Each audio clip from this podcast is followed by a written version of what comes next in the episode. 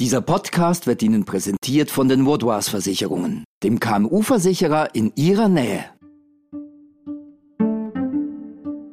Hallo und herzlich willkommen zu dieser ersten Folge unseres neuen Podcasts NZZ Megahertz. Mein Name ist Jenny Rieger und mit mir im Studio ist Oliver Kamenzind, der unvergleichliche Oliver Kamenzind und wir erzählen euch vielleicht mal kurz, was es eigentlich mit unserem Podcast auf sich hat. Ja, bei so einer Einführung wird man direkt etwas verlegen. Was hat es mit unserem Podcast auf sich? Da geht es um große gesellschaftliche Fragen, um kulturelle Debatten, um alles, was so irgendwie in der Luft liegt, wo man aber nie so richtig den Finger drauf hat. Genau, vielleicht auch mal nur diese kleinen Fragen des Alltags. Genau. Wir werden jede Woche einen Gast haben und heute geht's los mit der Katja Kuhlmann und Jenny Rieger. Ich wünsche viel Vergnügen beim Zuhören und wir hören uns nächste Woche, wenn ihr gerne mögt. Okay. Mhm. Ähm, da fällt einem nichts ein. Genau. NZZ Megahertz mit Oliver Kamp und Jenny Rieger. Sehr gut, sehr gut. Allgemein scheint man ja in unserer Gesellschaft viel Wert auf Liebe, Partnerschaft und Beziehung zu legen. 1,46 Kinder, Partner, Hund und Doppelhaushälfte, das ist vielleicht eine mögliche Blaupause für ein Erwachsenenleben, aber sicherlich nicht die einzige.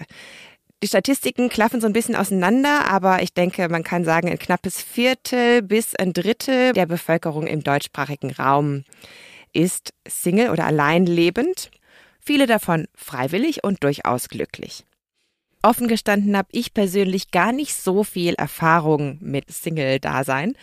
Ich habe den größten Teil meines Erwachsenenlebens in Beziehungen verbracht und bin auch öfter mal von einer Beziehung direkt in die nächste hineingestolpert.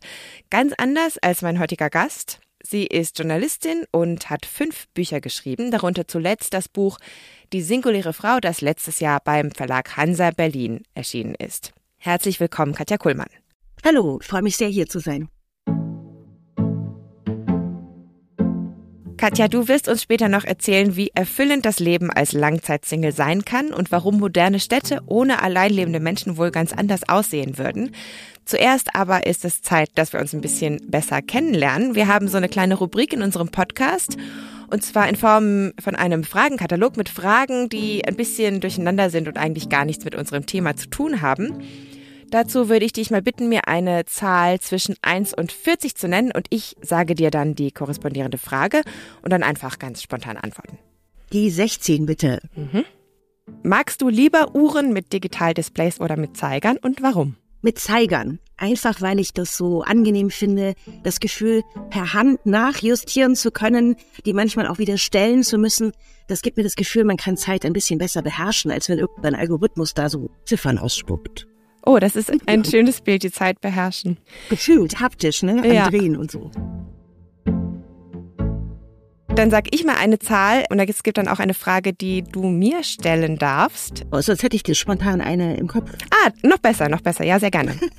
Ich bin ja großer Musikfan und ein alter Streit ist, eher handgemacht mit Gitarre und Schlagzeug und Bass oder eher elektronisch. Oh, Dein oh. Geschmack. Okay, okay. Ähm, also bis vor ein paar Jahren hätte ich da noch ganz eindeutig gesagt, auf jeden Fall handgemacht. Mhm. Und mittlerweile, in den letzten paar Jahren, habe ich aber tatsächlich mehr Freude an elektronischer Musik gefunden. Und also ich glaube, wenn ich, ich was ich eben auch sehr gerne mag, ist so Mashups und in dem Falle vielleicht sogar am liebsten beides. Beides auf einmal, so ein bisschen gemischt. Schön, geht mir nämlich so ähnlich. Ich habe mich da auch entwickelt. Hm. Bin offener geworden in diesem Fall fürs Elektronische, wo wir das mit den Ohren gerade hatten. Also bei der Musik bin ich da doch interessierter drin. Gut, also dann kommen wir doch mal zum Thema der singulären Frau oder der singulären Menschen. Würdest du denn sagen, dass Solistinnen, Solisten oder, oder Singles oder wie man sie jetzt nennen möchte, interessanter sind als Menschen in Beziehungen? Nein, so pauschal würde ich das gar nicht sagen, aber ich würde doch behaupten, dass es jedem Menschen, egal welchen Geschlechts oder nicht Geschlechts, gut tut, längere Phasen des Alleinlebens erlebt zu haben, weil ich einfach davon überzeugt bin, inzwischen aus der eigenen Erfahrung und aus der großen Studie und Lektüre, die ich betrieben habe, dass das Alleinsein einen gewissermaßen zurückwirft für eine Zeit. Man ist näher an der Welt dran. Also ungeschützt. Inwiefern? Also ein, ein klassisches Bild, sagen wir Strandpromenade, Vollmond. Wenn ein Pärchen dort im Urlaub ist, dann guckt sich das Pärchen an und schwärmt gemeinsam den Vollmond an und schaut sich in die Augen. der alleine dort langläuft, was ich in Portugal zum Beispiel gerne mache an Strandpromenaden. Die Person hat natürlich niemanden, mit dem sie das teilen kann, aber ich sehe als Alleinlebende vielleicht ein kleines Katzenbaby am Straßenrand. Ich sehe genauso gut den Betrunkenen, der an die Hauswand pinkelt. Gutes wie Schlechtes. Ich bin weniger abgelenkt, unmittelbarer in der Umwelt. Und das als Metapher jetzt mal übertragen auf andere Bereiche des Lebens, machen Personen unter Umständen stärker, aber auch, ich glaube, sensibler und letztlich feinfühliger für die gesamte mhm. Umwelt. Also so der Partner oder die Partnerin versperrt so ein bisschen den Blick auf die Welt um einen herum. Im Idealfall ist ein Paar ja ein Kokon, der einen auch schützt und ein bisschen einlullt, wenn es gut läuft. Oder wenn es Streit gibt, der einen ablenkt, weil er erwartet auf einen Anruf, ich bin ungeduldig, wann er nach Hause kommt. Also es gibt wahnsinnig hohe Kosten, auch emotionaler Art und Energien, die man in Partnerschaften natürlich steckt, die nicht verfallen, sondern die alleinlebende Menschen relativ selbstverständlich, ob in Vereinen, in Nachbarschaften, in Freundschaften, in Hobbys, natürlich auch anders umsetzen. Und deswegen interessanter, so global würde ich es nicht sagen, aber ich denke, dass Hüpfen von Beziehung in Beziehung, ich will dich nicht kritisieren, in keiner Weise, Jenny, das habe ich auch lange so betrieben. Meine erste Liebe mit 16 und dann bis ich 35 war, 18, 19 Jahre. Das ist eine Form zu leben und als ich dann ins Alleinleben gerutscht bin, haben sich doch nochmal ganz andere Türen geöffnet. Also bei mir war es eigentlich drei richtig lange, ernste Beziehungen, immer so fünf Jahre oder die letzte eben zehn. Und dann ähm, mit Mitte 30 eben nach dieser sehr langen Beziehung passierte bei mir etwas, was auch ich in der Literatur bei vielen, auch bei Vivienne Gornick, Françoise Giroud, bei vielen großen Denkerinnen, Schriftstellerinnen gefunden habe. Mitte 30 eigentlich die Zeit, in der man dann Kinderfrage betrachtet, mhm. hatte ich das Gefühl, jetzt brauche ich meine Pause. Also ich hatte irgendwann das Gefühl, ich bin jetzt immer nur Freundin auch von jemandem gewesen, wir kamen immer wieder an dieselben Knackpunkte, ne? Also wenn ich dann alleine verreisen wollte, es gab immer wieder dieselben Streitpunkte. Und ich dachte, jetzt gönne ich mir mal ein, zwei Jahre Pause, habe auch die Stadt gewechselt und nahm mir dann eben auch schon mit Mitte 30 vor, jetzt erschließe ich mir das mal ganz allein, ich bin jetzt wirklich erwachsen. Und beim nächsten gucke ich ganz genau hin, bevor ich mich jetzt wieder gleich, also der, der, es muss dann ein anderer sein und mhm. der kommt schon. Und dann passierte etwas, dass ich, ähm, dass ich bei vielen Frauen wiedergefunden habe in der Literatur, die ich zitiert habe. Ich verliebt, verschaute, verguckte mich mal und hatte auch Sex oder eine Affäre mal ein Jahr. Aber irgendetwas hat sich geweigert, so ganz eng. Dieses Aussprechen sind wir fest zusammen. Da habe ich auf einmal immer die Kurve gemacht oder so eine, so eine Bindungsunwilligkeit, Unlust festgestellt, weil peu à peu, ohne dass es je ein Plan war bei mir, eben diese anderen Dinge sich einstellt. Ich merkte, es ist einfach toll, Dinge auch alleine entscheiden zu können und konnte mich letztlich nie mehr richtig fest auf jemanden einlassen, habe mich quasi nie mehr ernsthaft, klingt ein bisschen erschütternd, richtig krass verliebt. Und ähm, ich hatte das Glück, mich auch als Frau, als Mensch, in dem, was ich tue, in dem, was ich arbeite, mit meinen Hobbys, meinem Schallplatten sammeln, ich hatte für all das plötzlich mehr Zeit und mein Leben war weiterhin voll, gefüllt, mit etwas weniger Sorgen. Und ich glaube, ich bin ein besserer Mensch geworden, ein angenehmerer dadurch, persönlich. Mhm. Dein Buch heißt ja Die singuläre Frau und das Wort Single magst du gar nicht so gern. Warum das? Genau. An diesem Single-Wort habe ich mich immer gestört, weil es für mich im Kopf verknüpft ist mit einer ganzen sogenannten Single-Industrie. Also, also die etlichen Partnerbörsen, genau, genau, ähm, genau. Speed-Dating-Events und solche Sachen. Genau, das Bild der Single-Frau oder des Single-Mannes ist eigentlich das der ewig Suchenden. Mhm. Und allein stehen, allein leben ist ein eigentlich ganz schöner Begriff, finde ich. Der andere, etwas altmodischere, da hatte ich immer an ältere Damen gedacht, der klingt so getragen, der klingt so bürokratisch. Das souveräne Alleinleben.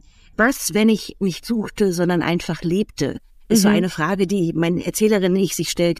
Dafür schien mir ein Begriff zu fehlen. Und da kam ich dann auf das Singulär.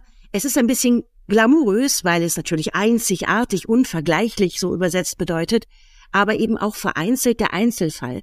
Und mir ging es darum, wirklich einen breiten Blick zu werfen auf ältere, jüngere, wohlhabendere, ärmere Frauen, auch historisch. Mhm. Das weibliche Alleinleben ist eine Lebensform, die eigentlich seit 250 Jahren sich fortlaufend entwickelt und die sehr eigenwillig, eigenständig ist und jeder hat so ihre eigene Geschichte. Nicht alle werden freiwillig zu Alleinlebenden, manche werden quasi verlassen, sitzen gelassen, betrogen oder finden nie einen Partner, arrangieren sich trotzdem damit. Andere verlieben sich in diese Lebensform wie ich und alle vereint, aber ein bestimmter Blick auch von der Außenwelt und immer wieder so ein bisschen Momente, wo man ein bisschen kämpfen muss oder gezwungen ist, seine Lebensform zu verteidigen. Ja, genau, also diese ominöse Monsterfrage, von der du auch schreibst im Buch. Eine Frau wie du allein, wie kann das denn sein? Das klingt zum Beispiel erstmal als ein Kompliment, so nach dem Motto, du siehst ja noch halbwegs aus im günstigen Licht und ja, wie genau. kann das sein?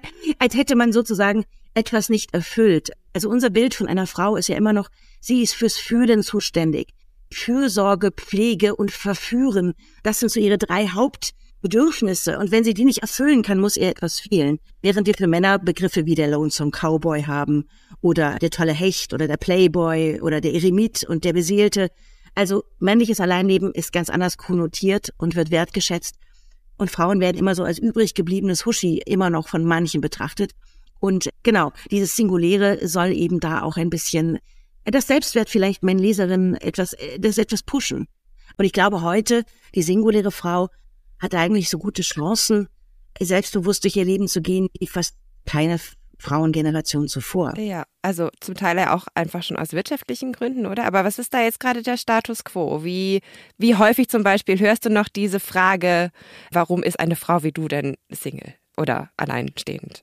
Ich habe sie, bis ich das Buch veröffentlichte, noch öfter gehört. Jetzt traut sich keiner mehr, wenn er weiß, was ich tue. So, ähm, tatsächlich aber etwas weniger. Und was ich meine mit, die Bedingungen haben sich verändert fürs Alleinleben, auch fürs Weibliche. Es hat so drei Säulen. Das eine ist, was du am Anfang gesagt hast, die Zahl der Alleinlebenden, aus welchen Gründen noch immer, ist wahnsinnig hoch inzwischen, vor allen Dingen in Großstädten. Also niemand kann mehr so tun, als hätte er nicht eine Cousine, einen Cousin, einen Kollegen, dem es ganz gut geht, der auch alleine lebt. Also das Außergewöhnliche legt sich. Das Zweite ist tatsächlich, wie du auch erwähnt hast, wirtschaftlich Frauen mehr und mehr verdienen eben ihr eigenes Geld. Der alte klassische Familienernährer, üblicherweise war er männlich, der das Geld nach Hause bringt.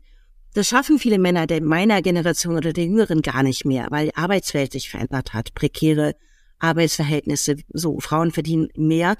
Und das führt natürlich auch dazu, dass immer weniger Frauen in Ehen bleiben müssen, wenn die Ehe schlecht ist, sondern mhm. Äh, Frauen reichen mehrheitlich Scheidungen ein, entscheiden sich auch schlechte Partnerschaften zu verlassen.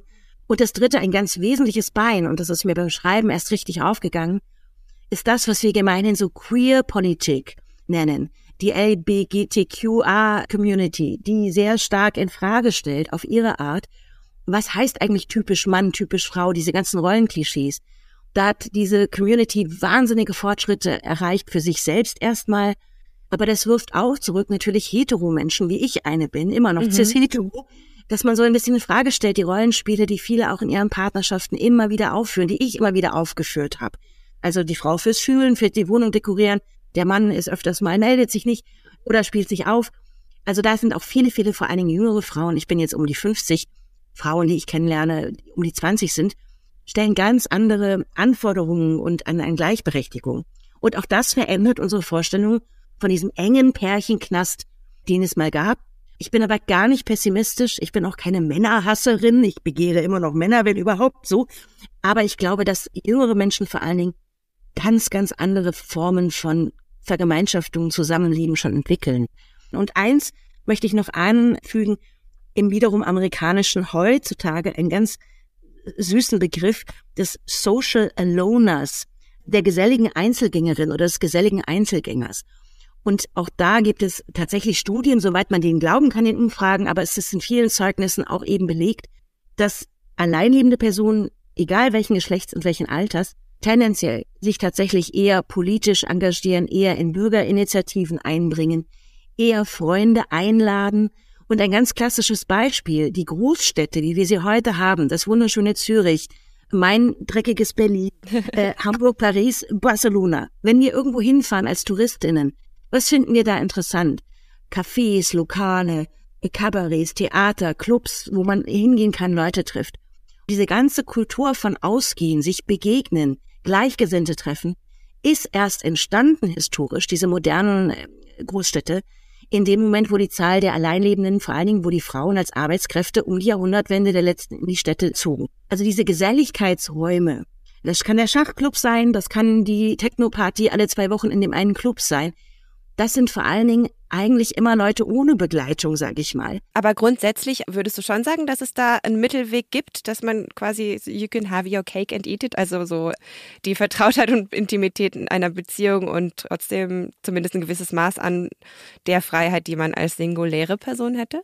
Also unterm Strich, glaube ich, ist die Summe des Leids und des Glücks in beiden Lebensformen in der Summe wahrscheinlich gleich, sie gestaltet sich nur anders.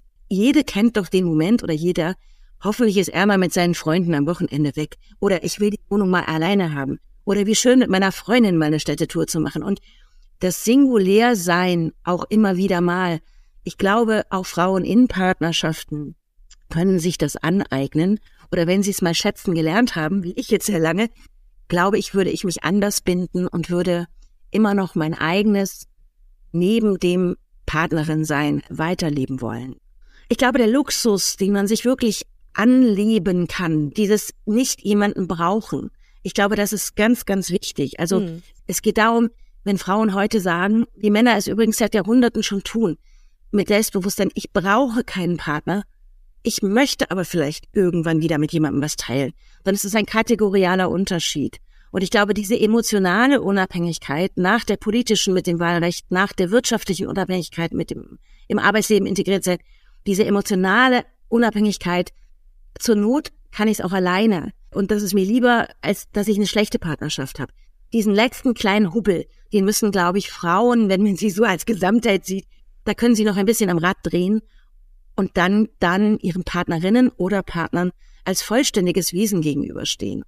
Dieses nur auf eine andere Person bezogen sein, das macht das Leben auch wahnsinnig eng. Und es gibt viel mehr Vertraute, Verbündete, Menschen, mit denen ich Spaß haben kann, aber auch ernsthaft sprechen kann, als ich dachte.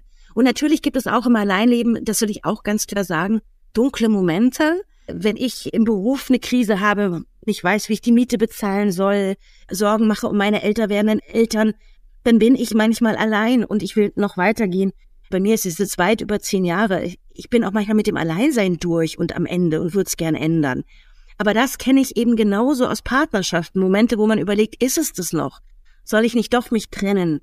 Das sind Sachen, die man gemeinhin, sagt man so, ne, mit sich alleine ausmacht. Und diese Krisen auch im Alleinsein, die gibt es auch, wie so Partnerschaftskrisen. Mhm. Mhm. Und nicht immer heißt das, dass man den Partner gleich verlässt, sondern man muss was verändern in der Partnerschaft. Und im Alleinleben ist es genauso. Irgendwann kommt man mit seinen Methoden mal wieder ans Ende und will sich vielleicht erfrischen. Und trotzdem heißt das vielleicht nicht, dass man gleich die ganze Lebensform in Frage stellt, sondern es ist eine gleichwertige Lebensform neben vielen, vielen anderen. Wir sind gleich zurück. Um ihre Geschäftstätigkeit und ihre Mitarbeitenden zu schützen, braucht es vorab eine fundierte Risikoanalyse. Mit den Vaudois Versicherungen steht Ihnen eine Partnerin zur Seite, die mit Ihnen maßgeschneiderte und flexible Versicherungslösungen findet. So können Sie sich auf Ihr Kerngeschäft konzentrieren und Ihren Unternehmergeist frei entfalten. Was jetzt nicht unbedingt Objekt deines Buches ist, aber das habe ich mich äh, häufiger gefragt beim Lesen. Männer, sagtest du ja, sind irgendwie mit ganz anderen Klischees oder Bildern konfrontiert, ähm, wenn sie Langzeitsingle sind. Da gibt's dann irgendwie solche Begriffe wie Lonesome Cowboy oder sind dann eher so verwegene Einzelgänger oder sowas. Aber jetzt mal so bezogen auf dieses sozial sehr gut eingebunden sein, Engagierte in Vereinen, andere Menschen haben, mit denen man eben so einen engen sozialen Austausch pflegen kann. Da wäre jetzt meine These, dass Männer das gar nicht so gut können, oder? Also gerade aus dem Grund, dass ja so in der klassischen Rollenverteilung, sage ich mal, Frauen eher die emotionale Arbeit machen.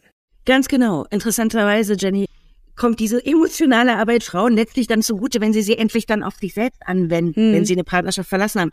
Ich glaube, auch da gibt es wahrscheinlich große generationelle Unterschiede, aber man kann sagen, für die Generation der heute, sagen wir 35 plus und vor allen Dingen der Älteren, ist es interessanterweise so, dass Männer sehr viel schneller, zum Beispiel nach einer Trennung, wieder unbedingt eine Partnerin suchen, weil Männer, glaube ich, gewöhnt sind, dass man, dass jemand sich um sie eher kümmert, so im Hintergrund und mhm. oft auch einfach überfordert sind vielleicht mit Alltagsorganisation. Das ist so der eine Punkt, der, glaube ich, da eine Rolle spielt. Ich denke aber auch, das wandelt sich gerade, weil die Anforderungen an junge Leute im Beruf heute vor allen Dingen an besser Ausgebildete geht das, die gefordert sind, oft ähm, Berufs Verhältnis zu wechseln, umzuziehen oder im Studium zum Beispiel in einer längeren Ausbildung auch Orte zu wechseln. Das betrifft, glaube ich, zunehmend junge Männer genauso wie junge Frauen. Aber Männer tendenziell, das kann man sagen, äußern sich weniger dazu. Man möge nun mal sozusagen im, den berühmten Online-Händler für Bücher aufrufen und mal das Thema Singles eingeben und schauen, was allein an Büchern und Literatur vorhanden ist. Mhm. Und, und, an wen sich das so immer, wendet, ja. Genau. Mhm. Und auf den ganz schrecklichen Tonfall an Frauen mhm. in rosafarben, äh, 33 Tricks, wie du deinen Traummann doch noch findest. Ja. Aber umgekehrt, weder solche Ratgeberbücher für Männer gibt es, noch ehrliche oder authentische oder Essays, wie ich es versucht habe zu schreiben, übers Alleinleben. Also auch da merkt man einfach, ich glaube, erst in dem Moment, wenn ganz viele Männer auch über ihr Alleinleben offener sprechen mit Höhen und Tiefen, dann sind sie potenzielle Partner. Weil solange sie das verschweigen und dann sozusagen überspielen mit Coolness oder eben händeringend irgendwie sich durch alle Portale klicken, äh, sind sie nicht, äh, sozusagen haben sie das Alleinleben noch nicht so richtig erschlossen. Und wir sehen darin eben auch die Schwierigkeit des Mannes, über seine Gefühle zu sprechen. Naja, die trifft eben auch dieses Feld und ähm, das ist so wahnsinnig schade. Ich fände es irre interessant zu erfahren, wie es äh, meinen, äh, wie es dem gleichlebenden Menschen im, dem anderen, im anderen Geschlecht geht. Also wie es den alleinlebenden Männern eigentlich ja. geht. Also Ob du kennst jetzt auch keine persönlich. Ich kenne viele, mhm. aber die überspielen das oder, oder ah, haben mit okay. Interesse mein Buch gelesen und dann gesagt, ja, vieles kenne ich wieder. Aber alle haben eigentlich gesagt, diese Fragen, ach, sie ist immer noch allein, woran liegt's denn? Na, sie hat sich aber auch die Haare so ein bisschen schlecht gefärbt. also solche Sprüche, die treffen die nicht. Aber ich habe auch was, was ich im Alleinleben erfahren habe, das hat mich sehr gerührt. Das war mir nicht bewusst. Jungs über 40 sozusagen, die ganz ernsthaft eigentlich fast so eine biologische Uhr auch ticken hören. Mhm. Und das finde ich total berührend. Und das hat auch mein Männerbild nochmal ins Positive verändert. Männer, die sagen, ich bin schon 43, ich habe keine Partnerin, ich würde gern Vater werden, aber ich will kein alter Vater sein. Und warum erzählen Männer, warum schreiben die darüber nicht öfter? Warum machen die sich nicht auf und geben damit auch wenn sie heterosexuell sind, potenziellen Partnerin Frauen eine Möglichkeit, mehr über Männer zu erfahren. Ja. Aber auch das, das müssen Männer eben, diese Bücher müssen die halt selber schreiben. Das war jetzt nicht meine Aufgabe. Ne? ja, aber das ist jetzt mal als Aufruf zu verstehen. Genau. genau. Ja. Diese Frage, warum, warum bist du noch Single, so eine tolle Frau wie du und so weiter. Wer ist das denn, der diese Frage stellt? Naja, es sind teilweise äh, vielleicht dann einfach ältere Generationen, Familienkreis, das ist so eine klassische Situation, die viele sicherlich kennen am Weihnachtsbaum. Mhm. Schon immer noch alleine hast du keinen dabei. Mhm. Es hat aber auch ganz viel, ehrlich gesagt, ist das auch wiederum ein Ding, was Frauen untereinander dann ausmachen. Also ja. das ist, das klingt jetzt wieder so hart. Also aber sind das dann Frauen in Beziehungen, die das fragen? Teilweise ja, mhm. natürlich. Eines der Zerrbilder, was vielleicht ein bisschen glamouröser ist, was der alleinlebenden Frau auch immer wieder über Jahrhunderte angedichtet wurde, ist die femme fatale, die Männerjägerin, und ähm, mhm. auch ich kenne solche Situationen. Und es gibt diese eine verklausuliert erzählte Anekdote im Buch. Ich bin bei einer Wohnungseinweihungsparty und irgendein Mensch spricht mich an und kennt mich vom Sehen und ach ja, wir haben uns vor 20 Jahren mal gesehen, wir reden über irgendein politisches Thema. Und fünf Minuten später steht seine Partnerin neben ihm und flötet, na, worüber unterhalten wir uns denn hier so nett? Und wirft mir so stichelnde Blicke zu, als wäre quasi die alleinlebende Frau ohne Begleitung auf einer Party unbedingt darauf aus, den Karl-Heinz einer anderen sich äh, zu ziehen, zu also auch da gibt es so Eifersucht Dinge, so teilweise. Ja. Oder aber es gibt auch Frauen, die dann fragen, wie machst du das denn? Wie ist das denn aus einem Interesse, weil sie vielleicht seit zwölf Jahren in einer Beziehung hängen, die sich ausgelebt hat, weil hm. sie nicht hm. wissen, wann ist der Zeitpunkt zu gehen und die eher so ein bisschen wissen wollen, kann man das dann alleine schaffen? Also es gibt sozusagen auch wirklich Interesse, wie man so durchkommt, auch finanziell zum Beispiel. Denn das ist ein Punkt, den haben wir jetzt noch gar nicht angesprochen, aber das Alleineleben ist natürlich teurer, genau, risikoreicher, ja. in vielerlei Hinsicht. Und auch da wollen manche Frauen inzwischen ganz praktisch wissen, wie man, wie man das denn macht mit ja. nur einem Einkommen. Eben, ja, also auch gesellschaftlich oder ist ja die Familie und auch die Partnerschaft, die Ehe erhält alle mögliche Arten von Unterstützung, auch finanzieller Art in Form von ganz klar. Renten, Steuern, auch Wohnungen und also ja. ich meine zum Beispiel ja in, in Zürich gibt es ja viele Wohngenossenschaften, die dann zum Beispiel auch die großen Wohnungen nur an Familien mit Kindern vergeben, nicht an WGs von mittelalten Frauen oder so zum Beispiel. Ja, genau, diese WG-Form, die entsteht aber ähm, reichhaltig. Also Anne Waag ist eine andere Autorin aus Berlin, die Single singulär ist wie ich und ihre beste Freundin getrennt, alleinerziehend und die beiden Frauen haben zusammen mit dem Kind sich eine größere Wohnung gemietet, weil mhm. sie sozusagen sich beide um das Kind kümmern und zusammen das Einkommen sozusagen ähm, generieren. Diese Formen, die existieren eben. Und zum anderen, genau, also das alleine Leben, oft ist der Single, die Singlin auch so ein Zerbe, die das Wohnen in Städten teurer macht, als hätten alle Singles immer wahnsinnig viel Geld, egoistisch für ihre Fußbodenheizungen und ihre großen mhm. Apartments. Mhm. Mitnichten ist es der Fall. Das gilt auch für die Schweiz. Alleinlebende haben oft ein, sind oft eher Niedrigverdiener oder müssen eben wahnsinnig viel aufwenden. Es gibt Berechnungen, die klingen erstmal immer banal, aber natürlich ein großes Toastbrot kostet natürlich weniger, weil weniger Verpackung, ein mhm. großes Stück wird aber natürlich schlecht, kann man das so schnell essen, als die kleine Packung, die immer nur so 40 Prozent mehr kostet. Das sind Pfennigbeträge, summiert sich aber. Mieten, weil man sozusagen die Grundkosten, Strom, Versorgung, Internet mhm. natürlich alleine zahlen muss. Äh, wenn man das Glück hat, so viel Geld zu haben, dass man verreist und sei es nur ein Wochenende, der Einzelzimmerzuschlag in den Hotels, ja. eine Waschmaschine, die kaputt ist, eine längere Krankheit, die, wenn man Freiberufler ist, einen für zwei Monate mal raushaut. Es ist eben niemand da, der derweil, das ist der Vorteil in der Partnerschaft, sagen kann, Schatz, mach dir keine Sorgen, ich übernehme mal jetzt die Einkäufe die mhm. nächsten sechs Wochen. Man kann sagen, selber schuld, beziehungsweise nicht selber schuld. Manche sind ja auch unfreiwillig allein, beziehungsweise das heißt selber schuld. Das gilt es einfach mit einzuberechnen, dass viele, viele, äh, auch Versicherungsrecht, man kann in der gesetzlichen Krankenversicherung in Deutschland das Familienpartner mitversichern. Wenn ich aber nur mit einer Freundin oder zwei Freunden eine WG mache, ist das nicht der Fall. Oder wenn man älter wird, eine Person kommt ins Krankenhaus, hat keine weiteren Angehörigen, außer zwei besten Freundinnen und Freunden. Mhm. Bislang darf der Arzt keinerlei Auskunft geben über den Gesundheitszustand genau, oder ja. so. Da gibt es aber Vorstöße, das will ich als letztes noch sagen, mhm. was jetzt Deutschland angeht, die Ampelkoalition hat mit Krieg und Energie viel am Hut, aber im Koalitionsvertrag erstaunlich jetzt ein, ein Programmpunkt, der noch nicht abgearbeitet ist, ein Vorschlag der Verantwortungsgemeinschaften. Also es gibt auch in Deutschland zum Beispiel, wahrscheinlich auch in der Schweiz irgendwann Überlegungen, wie man doch Partnerschaften, gemeinschaftliches, wahlverwandtschaftliches Leben etwas besser rechtlich absichern kann, ohne gleich das Institut Ehe aufzurufen, das immer auch noch so mit so einem pseudo-romantischen Geklingel sozusagen daherkommt, sondern so eine Zwischenform, wo Menschen füreinander sowohl sehr wohl da sein können, äh, in einer etwas leichteren Form sozusagen, die trotzdem eine gewisse Absicherung bietet. Ja. Ich glaube, das kommt der Lebensrealität von sehr Menschen, vielen Menschen käme das sehr entgegen. Mhm. Und wäre vielleicht auch so ein bisschen eine, naja, so, so eine Art offizielle Unterfütterung oder Unterstützung für dieses Lebensmodell, also so, dass es halt vielleicht an Validität gewinnt. An Validität gewinnt. Und eine letzte Zahl, das ist wirklich meine Lieblingszahl, die ist jetzt auf Deutschland bezogen, aber ich, in der Schweiz sind die Verhältnisse, glaube ich, ähnlich. Von allen Haushalten in Germany heute, also hinter allen Klingelschildern, 48 Prozent aller Klingelschilder wohnen mehrere Menschen. Ein mhm. Paar, eine Familie mit Kindern oder eine WG. Aber in 42 Prozent aller Klingelschilder lebt nur eine Person dahinter. Mhm. Das heißt, man kann eigentlich umgerechnet sagen, hinter den meisten Klingelschildern lebt nur eine Person und die anderen verteilen sich auf verschiedene Formen. Ja. Und diese Zahlen haben zugenommen seit den 90er Jahren überall in allen westlichen Industrieländern.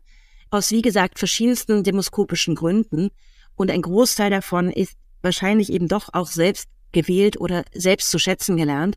Und diese Realität zu negieren und immer noch die glückliche Kleinfamilie zu propagieren als das Ideal, wo wir genauso wissen, häusliche Gewalt, sogenannte Beziehungstaten, die wir heute Gott sei Dank oft Femizide nennen, weil meistens, mhm. weil oft Männer Frauen und ihre Kinder umbringen. Also ob das Glück, das große heimische Glück, dann hätten wir auch nicht die, die Scheidungszahlen. Jede zweite Ehe geht in die Brüche.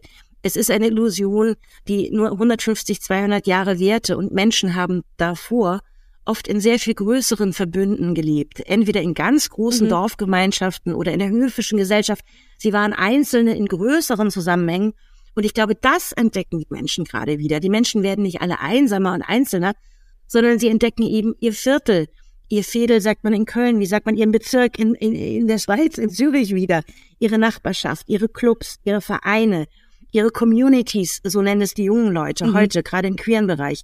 Und diese eigentlich urmenschlichen älteren Formen, die befreit sind aus diesem Pärchenknast hinter zwei Vorhängen, die bürgerliche Ehe, die entdeckt doch die Menschheit gerade neu. Und ich will, also bin da ganz optimistisch eingestellt. Ich glaube, wir werden gar nicht alle einsamer sondern wir verlassen ein bisschen dieses enge bürgerliche Papa-Mama-Kind-Modell und entdecken wieder neu, dass wir Aufgaben und Solidaritäten und Freundschaften und Intimitäten wieder anders und breiter streuen. Das ist die gute Nachricht, glaube ich, die sich hinter dieser zunehmenden Zahl von singulär lebenden Menschen verbirgt.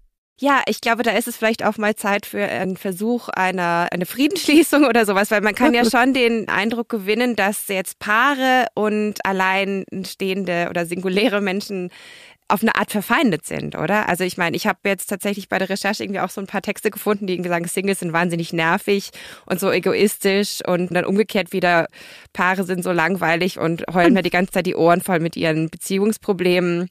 Dabei ist ja eigentlich beides weniger eine Identität als ein Zustand, oder? Absolut, es ist eine Lebensphase, verdammt mm. nochmal. Also es gibt auch diesen Satz in meinem Buch, in jeder Frau steckt eine singuläre Frau, ob sie will oder nicht weil sie war es zwischen ihren Beziehungen oder sie wird es irgendwann sein, wenn sie älter ist oder sie war es, bevor sie die erste Partnerschaft hatte. Und ganz jetzt persönlich meinen Freundeskreis, ich würde sagen, zwei Drittel meiner wirklich auch langjährigen oder auch erst kürzlicher geschlossenen Bekanntschaften, Freundschaften, zwei Drittel sind liiert. Mein, meine besten Freunde sind ein Paar, die sind seit 30 Jahren verheiratet und wir kennen uns seit 33 Jahren. Und es, ist, sind meine besten Freunde, er und sie.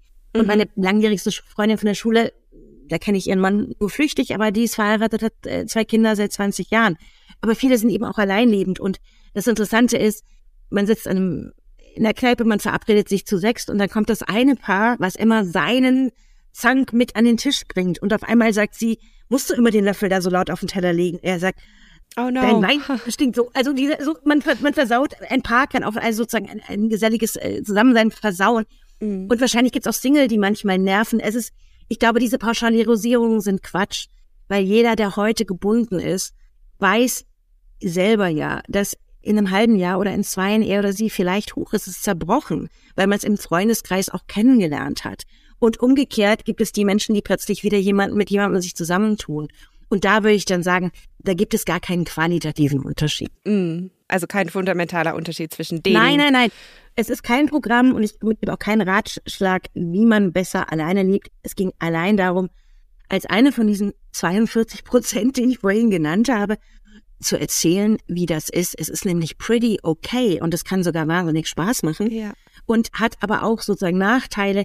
Es ist ein Leben von vielen möglichen und dieses zu erschließen und das Tabu zu brechen, dass Frauen, anders als alleinlebende Männer, die quasi darüber schweigen, dass Frauen ein vollständiges Leben haben, und auch unter Umständen sogar glücklich sein können. Ich bin mit dem Wort sehr vorsichtig. Ich war mit dem Wort aber auch vorsichtig, als ich noch gebunden war. Also was heißt ein glückliches Leben? Um Gottes Willen, das muss jede am Ende ihres Lebens dann beantworten. Aber das Leben ist vollständig und komplett und durchaus lebendig. Also das Frauenleben bietet auch jenseits einer Partnerschaft eben ein komplettes Leben. Nice to have, sozusagen, wie die jungen Leute heute sagen. Ich habe es auch für mich persönlich überhaupt nicht ausgeschlossen, mich noch einmal zu verlieben. Mhm. Aber ich muss sagen, ich bin treu, äh, immer schon gewesen und ich finde das Alleinleben so toll. Wir verstehen uns so gut. Also der dann auch mal käme, der hätte es schwer. Mal gucken. Aber genau, darum ging es im Grunde. Ja. In der Vielfalt von Gesellschaft, wo viele Lebens- und Liebesmodelle sich gerade entwickeln, ist, glaube ich, die singuläre Frau in gewisser Weise eine der queerste, die queerste Figur, die es vielleicht im Hetero-Zirkus gibt. Und aber sie hat jetzt gute Chancen, eben langsam anders über sich zu sprechen, sich zu begreifen und mhm. quasi als vollwertig eingemeindet zu sein. Endlich, Gott sei Dank. Ja. Das ist doch ein sehr schönes Schlusswort. Katja Kohlmann, vielen, vielen Dank, dass du dabei warst. Danke, liebe Jenny Rieger. Es war mir eine Freude. Das war's für heute mit NZZ Megahertz. Vielen Dank euch fürs Zuhören. Ihr findet die NZZ Podcasts auf nzz.ch slash podcasts. Abonnieren könnt ihr uns auf Spotify, Apple Podcasts oder der Podcast-Plattform eures Vertrauens. Am besten gleich abonnieren, damit ihr unsere zukünftigen Folgen auch nicht verpasst. Mein Name ist Jenny Rieger und nächste Woche hört ihr an dieser Stelle Oliver Kamensen mit einem neuen Thema und zwar geht es da um die Frage, sind wir süchtig nach unseren Smartphones und was machen wir mit dieser Sucht? Wie finden wir die richtige digitale Balance?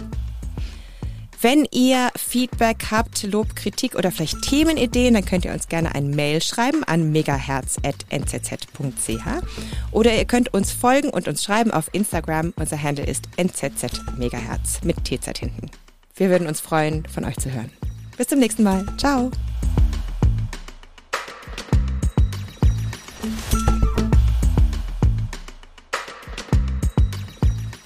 Man das so machen wie, weißt du, diese Impro-Theaterübung, wo man so Sätze sagt, in denen man sich immer abwechselt? Kenne ich nicht. Also ich würde dann zum Beispiel sagen, NZZ und dann bist du dran. Und es geht halt irgendwie immer so hin und her. Ja, das können wir machen. NZZ Megahertz, der Lustigste Podcast der nördlichen Hemisphäre. mit den Hosts, die Auch ganz gut sind im Witze erzählen.